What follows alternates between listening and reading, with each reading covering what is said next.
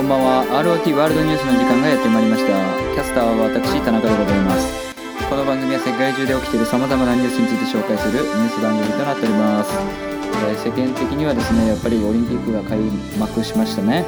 えーというところで、えスポーツの話題でもいいかなと思ってたんですが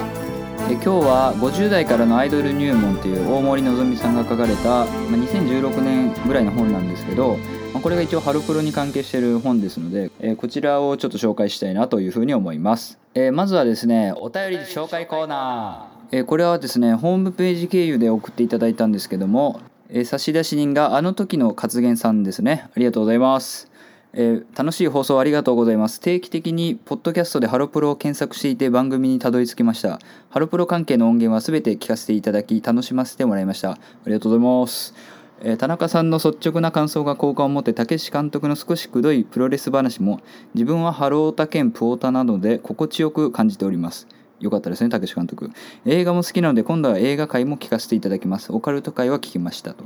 でアマプラに田中さんの作品があるとお聞きしたのでこれも早速見ます。取り急ぎ感想でした、えー PS いつかハロプロの話をできれば嬉しいです。ということであのありがとうございます。あのこの番組何も考えずにとりあえず100回は更新しようと思ってやってたんですけどお便りがですねまあ全く来なくてですねまあちょっと送ってほしいなと思ってたんですけど、まあ、以前もあの他の方送ってくださいましたけどもこうやって、えー送っていただけるのは本当に嬉しいと思っております。えちなみにですね僕僕というかそのアマプラに僕の作品があるということなんですけどもこれはまあ以前もちょっとお話ししましたが「えー名探偵まみちゃんと女子たちに明日はある」という作品ですのでもしね映画が好きな方今のうちはお互いのつもりで見ていただけたら嬉しいなと思います。あと PS でいつかハロプロの話をできれば嬉しいですということですけどもあの「あの頃」っていう映画で描かれてましたようにあの剣さんの恋愛研究会みたいな感じでいややっぱりハロまあこの後の本の話も関わってくるんですけどやっぱりハロプロはやっぱりこういうなんていうんですかね語る文化というか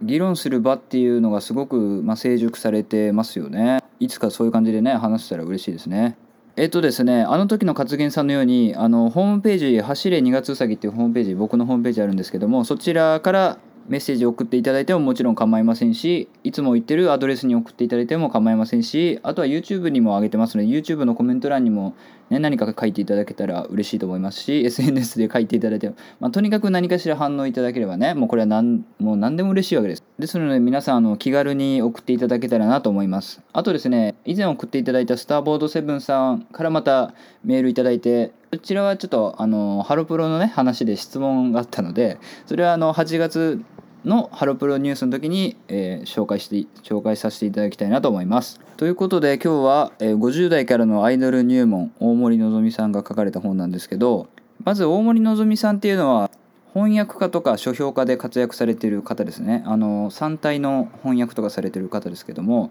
あの以前ラジオ番組とかにも出てらっしゃったので結構有名な知ってる方もいらっしゃると思うんですけども、まあ、この大森のぞみさんが、えっとまあ、タイトルにあります通り50代から、まあ、アイドルにハマって、まあ、特にハロプロなんですけども、えーそれどういった感じでその、まあ、アイドル生活というかアイドルをしている生活をしているのかっていうのが書かれてる本で、えっとまあ、50代からって書かれてますけど、まあ、別に何歳から読んでも、えーあこういう感じでアイドルって楽しまれてるんだな楽しめばいいんだなっていうのが分かる、まあ、入門書になっていると思います。それでこの本が扱ってる年代なんですけども、まあ、主に2015年のアイドルシーンや、まあ、特に大森のぞみさんは現地に行って、えーライブライブやコンサート観戦する派ですので、まあ、そういったことが詳しくレポートされているんですけどこれがですね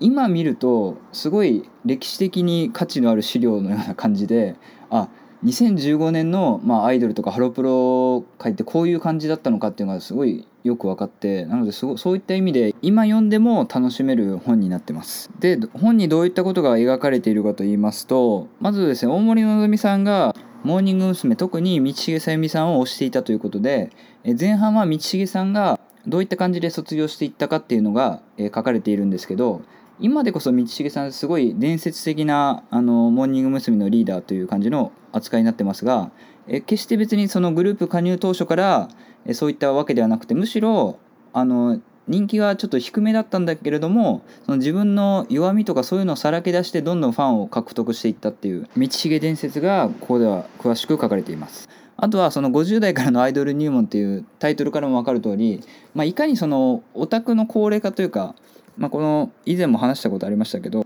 まあ、あのアイドルの現場に割とおじさんがいるっていうことを、まあ、道重さんの方も、え、認識していて、えー、序章がまずですね「ハゲ気味の皆さん」と道重さゆみは言ったっていうタイトルなんですけど、まあ、こういった感じで、まあ、道重さんがいかに、まあ、すごいかっていう話が書かれています。えで道重さんの次に扱われていたのが嗣永桃子さんですね桃地なんですけども、えーと、ベリーズ工房の、まあ、活動停止から、えっと、カントリーガールズのプレイングマネージャーになるといったところが書かれてまして、まあ、これも桃地がいかにすごいかっていう話なんですけどこれを読むと感慨深いのがそのカントリーガールズが結成されたばかりなんでかなりカントリーガールズがすごい希望を持って描かれているというかそれこそ最初は、えっと、島村詩さん今はキュルリンってしてみてっていうアイドルグループに、え、所属されてますけども島村詩さんがまだいらっしゃった時期なのでその歌ちゃんフィーバーって呼ばれてますけどそれがいかにすごかったかっていうのがあのネットとかでその文字情報としてはあの知ってはいましたけどやはり当時大森のぞみさんが現場に行かれてその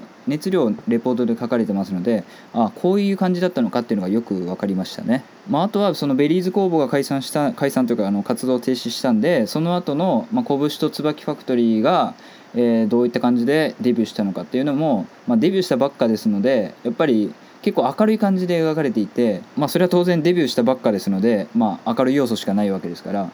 で今やっぱり振り返ってみるとかなり感慨深いものがあるなっていうのがこの本の面白さでしたね。あとはそのハロプロ以外のアイドルの現場にも大森さんは結構足を運ばれてましてでこれでやっぱりすごいのはですねえー、朝日の方ねと川村綾のかっこ8人ガールズは行ったっていうショーがあるんですけど、まあ、これはご存知の通り皆さんご存知の通りあの現在アンジュルムのサブリーダーの川村綾乃さんがまだ高知県の八金ガールズっていうローカルアイドルに所属していた時のレポートが書かれているんですよ。まあ、基本的にはハロプロについてハロプロの現場について書かれた本に、まあ、後にハロプロに入る子が入るローカルアイドルの川村綾乃さんのことが書かれているというしかも2015年ってちょうどそのアンジュルムに改名した時期なのでだからこれすごいシンクロニシティというかね、この辺はすごいなと思いますね。まあ、あとはタイトルの通りですねそのおじさんというか、まあ、40代50代になってからも全然アイドルにはまることあるし別にそれは恥ずかしいことじゃないですよっていうのが基本的な線として書かれてるんですけど例えばそのユースケ・サンタマリアさんとかもハロートなんですけど40代からハマったよとかそういう話とかあとはですね第5章が死んだら戒名をつけてほしいとゾム氏かっこハロータ62歳は言ったアイドルオタクの老後っていう賞があるんですけどもう春オタは結構高齢化してるのでそういうもうゆりかごから墓場までみたいなことも考えた方がいいっていうことが書かれてるんですけどこの中で当時はそのカントリーガールズがデビューしたてなので、えー、とカントリーガールズの話になってその中でメンバーの最年少の尾関舞さんえー、尾関ですね、えーと、尾関舞さんはあの真中のインスタをフォローしてあげてほしいんですけど、まあ、それを置いときまして、えー、大関舞さんが二十、歳になった時自分は70だからさすがにそれはもうきついだろうっていう話が出てくるんですけどなんと大関舞さんは来年の2月で二十歳になるのでそういった意味でも今読むと結構面白いですね。あと後半はですね、えー、っとキュートの話とかあとはやっぱつんくさんがプロデュースから実は離れてましたそのつんくさんの自伝ですかね自伝みたいなのがあるんですけど、まあ、その話が出てきたりとか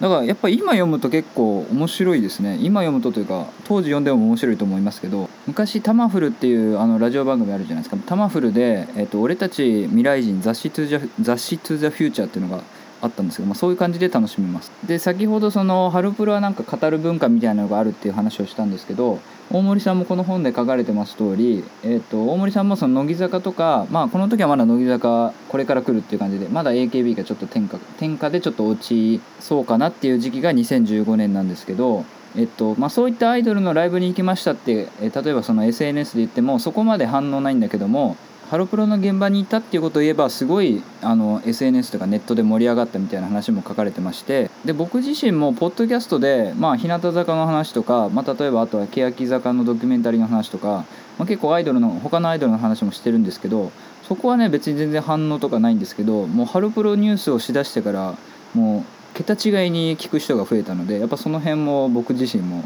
痛感してますね。あとはやっぱり今のハロプロにはま今のハロプロというかハロプロにはまったきっかけとして、まあ、この時期のモーニング娘。その鞘師里穂さんがいた時期のモーニング娘。挙げられる方って結構あ今モーニング娘。ってこういう感じなんだっていう衝撃で、えー、ハロヲタになった方って結構そういう話ってよく聞くと思うんですけどその辺も含めた当時のアイドルの熱量とか現場の感じがとてもよくわかる本でしたで最後は2015年大晦日のハロプロのカウントダウンコンサートカウコンの話で終わってるんですけど2015年の大晦日何があったかというとなんと、えー、カントリーガールズの新メンバー2人、えー、船木結と柳川七海とアンジュルム新メンバーの上国領萌が初舞台っていうことでねそれを言うとかなりね時間の流れ感じますけどだってね柳海とかまだねねそういうことですよね。はい。で僕の近所の図書館にはちょっと置いてなかったんで実際この本はどれぐらいのあれ売り上げとかわからないんですけども是非読める機会がある人は読んでみてほしい本だなというふうに思います。ということで50代からのアイドル入門の紹介でした。この番組は皆様からのお便りをお待ちしております。宛先は rotworldnews.gmail.com rot ワールドニュース .gmail.com です。この ROT ワールドニュースはですね、Apple Podcast、Spotify や YouTube などでも聞けますので皆さんお好きな方法で聞いていただいてチャンネル登録やフォローなどしていただけると大変嬉しいです。それでは暑い日が続きますが頑張りまなかしていきましょうね。はいさようなら。